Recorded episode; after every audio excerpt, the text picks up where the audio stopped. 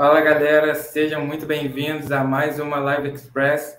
É um enorme prazer estar aqui novamente falando com vocês para a gente compartilhar um pouquinho do conhecimento na parte é, fiscal, tributária, também trocarmos algumas ideias aí. É, lembrando sempre é, que a gente pede aqui para vocês que vocês se inscrevam aí no nosso canal, cliquem no botãozinho vermelho aqui embaixo, ativem o sininho das notificações para que vocês possam ficar sempre por dentro das nossas novidades, sempre que lançarmos vídeos novos, vocês possam receber essa notificação. Também deixar o like e compartilhar esse vídeo aí com a tua rede de amigos, com a é, teu networking aí, para que mais pessoas é, possam receber o conteúdo que a gente está produzindo aqui com todo carinho, que com certeza é algo bem bacana e legal para que vocês possam crescer, é, não somente na prática contábil, mas também é, enquanto empreendedores, é, tirando algumas dúvidas aí a respeito do que permeia no nosso dia a dia, tanto é, o dia a dia de um escritório contábil quanto o dia a dia de uma empresa, seja ela nos mais variados segmentos. E também queria dizer para vocês que o nosso conteúdo ele é sempre masterizado em formato de podcast e ele fica disponível nas principais plataformas de podcast que você pode acompanhar aí na Spotify, Apple Podcasts, dentre outras é, para você que gosta de ouvir enquanto está fazendo algum outro tipo de atividade, é bastante interessante. Eu, particularmente, gosto bastante de é, podcasts e acabo aprendendo muito, então é mais uma opção aí para que você possa é, aprender. E se você estiver ouvindo essa live através do podcast, eu te convido a vir ao YouTube para nos prestigiar aqui, deixando o seu like sempre que você chegar deixando seus comentários e é, também ver aqui as nossas apresentações, ou observar como que a gente tem feito as abordagens é, dentro do canal do YouTube. Beleza? Então, é, dado esses recados iniciais, eu queria é, falar para vocês, só para a gente poder é, contextualizar, né, no nosso último encontro, é, nós começamos a falar sobre as startups, alguns aspectos introdutórios sobre conceitos e um panorama bre bem breve é, sobre a situação no Brasil. E eu queria te convidar, caso você não tenha visto, foi na última terça-feira, eu te convido a acessar o nosso canal e é, visualizar o que a gente conversou nesse nosso último encontro, que é, tenho certeza que foi bastante produtivo e com muitas informações valiosas ali é, algumas coisinhas básicas do que seria é, os conceitos que permeiam as startups. Vale lembrar que o nosso objetivo aqui não é esgotar esse assunto, até mesmo porque isso seria, se não impossível, algo extremamente complexo de ser feito. Então, é, a gente está tentando, de certa forma, trazer alguns aspectos básicos para que você possa é, ter uma ideia, uma noção geral desse mercado de startups e quais seriam as informações básicas para que você possa começar, seja é, com o teu empreendimento, né, abrindo uma startup, ou é, também para que você possa investir de forma um pouco mais segura, entendendo como é que funciona esse tipo de mercado. Beleza? Então, a nossa ideia aqui é dar um apanhado geral para que você saia de, da, da situação de que não tem nenhum conhecimento é, sobre o assunto e tenha um conhecimento básico a respeito disso. Então, quando nós falamos de conceitos, nós falamos do panorama breve. É, hoje, nós vamos seguir aqui na nossa, nossa trilha. Eu já convido você a me acompanhar aí na nossa trilha do conhecimento. É, nós falamos sobre o que é uma startup, as startups no Brasil, e agora a gente vai falar sobre as startups no direito é, brasileiro. Esse ponto é, é extremamente interessante, uma vez que é, a gente observa que o mercado de é, propriamente dito, assim, não somente o mercado de trabalho, mas o mercado de negócios em si, ele é extremamente dinâmico e ele funciona numa velocidade que é completamente diferente da velocidade da legislação, porque a legislação ela funciona a partir do momento que o fato se concretiza. Poucas vezes você tem exemplos na legislação em que ela tenta se antecipar a um fato, que a lei ela precisa primeiramente ter um caso concreto em que é, seja possível definir. Então, no caso é, das startups em si, é uma atividade que a gente comentou é, início dos anos 70 e é, se popularizou na década de 90, tendo a sua chancela na Universidade de Oxford, a gente está falando de uma sociedade em outro contexto. A gente está falando ali de uma sociedade embrionária desses conceitos lá na sociedade americana.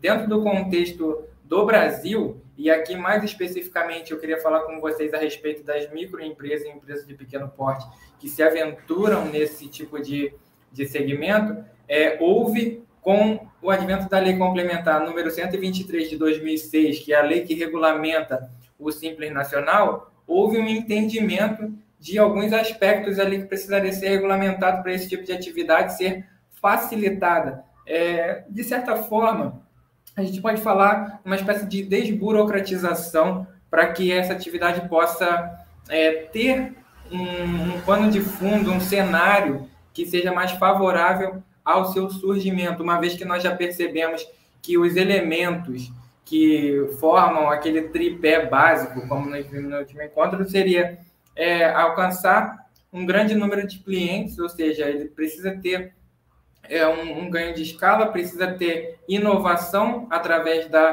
tecnologia e gerar é, lucros exponenciais. Além disso, a gente tem que somar o fato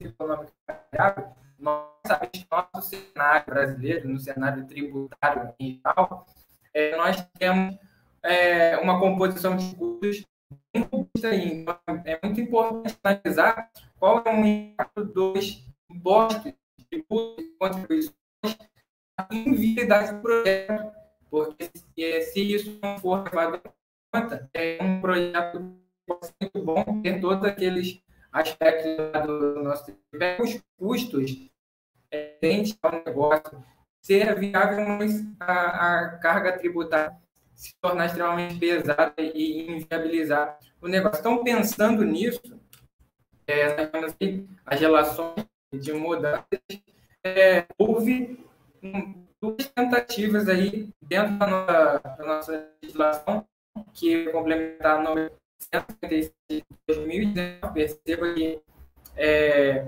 a primeira tentativa de abarcar isso é bem recente, e depois veio a lei número 182, conhecida como legal das startups, e elas promoveram é, mudanças tentar número 123. Cabe lembrar que essa lei, para aqueles que não estão familiarizados, é a lei mais conhecida como a lei do Simples Nacional. Né? É aquela que regulamenta as atividades o regime simplificado de tributação nas micro e pequenas empresas.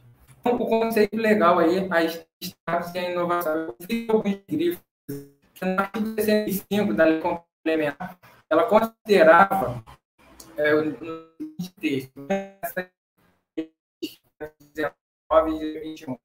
A empresa de caráter inovador visa aperfeiçoar métodos de negócio, de produção Listam de produtos que já existem caracterizam startups de natureza ambiental ou, quando relacionados à criação de novo, caracterizam startups de natureza disruptiva.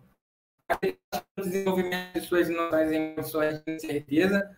Aí a gente comentou sobre o ambiente de risco que envolve a criação da startup e elevadíssimo que requerem elementos de validações constantes, inclusive mediante comercialização experimental provisória, ou seja, análise ou experimentação de mercado, antes de procederem à comercialização plena e à obtenção de receita. Ora, se a empresa precisa, é, de certa forma, experimentar o mercado, ela não pode ser tributada de maneira integral e de igual modo com outros tipos de sob risco de inviabilizar um projeto que poderia ser muito bom. Então, nessa, é, na, na, legislação anterior, ele trazia esses elementos com, com bastante texto, vocês podem é, perceber aí, mas que na lei complementar número é, 167 e também na lei 182, eles trazem um conceito de simplificar com base nessas palavras-chave aí. Eles mantêm a natureza desse, desse texto, só que tenta, de certa forma, simplificar um pouquinho. Então, aqui a gente vê que é, na Lei Complementar número 182 de setembro de 21, ele traz aqui a definição de startup, que seriam as organizações empresariais ou sociedades nascentes em, é, ou em operação recente, cuja atuação caracteriza-se pela inovação aplicada a modelo de negócio ou a produtos ou serviços ofertados.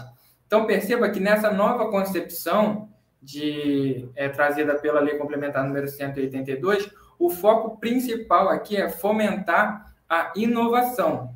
Então, dentro das características que nós é, abordamos anteriormente, a gente estava falando que não bastava ser simplesmente é, o aspecto da inovação para se considerar uma startup na sua concepção, inicialmente lá na década de 70 e depois é, popularizada no, no início da década de 90, a gente tem esse aspecto que o legislador traz como uma ênfase maior, ou seja, vamos valorizar mais a, o aspecto da inovação dentro do, do tripé da é, formação do conceito de startup.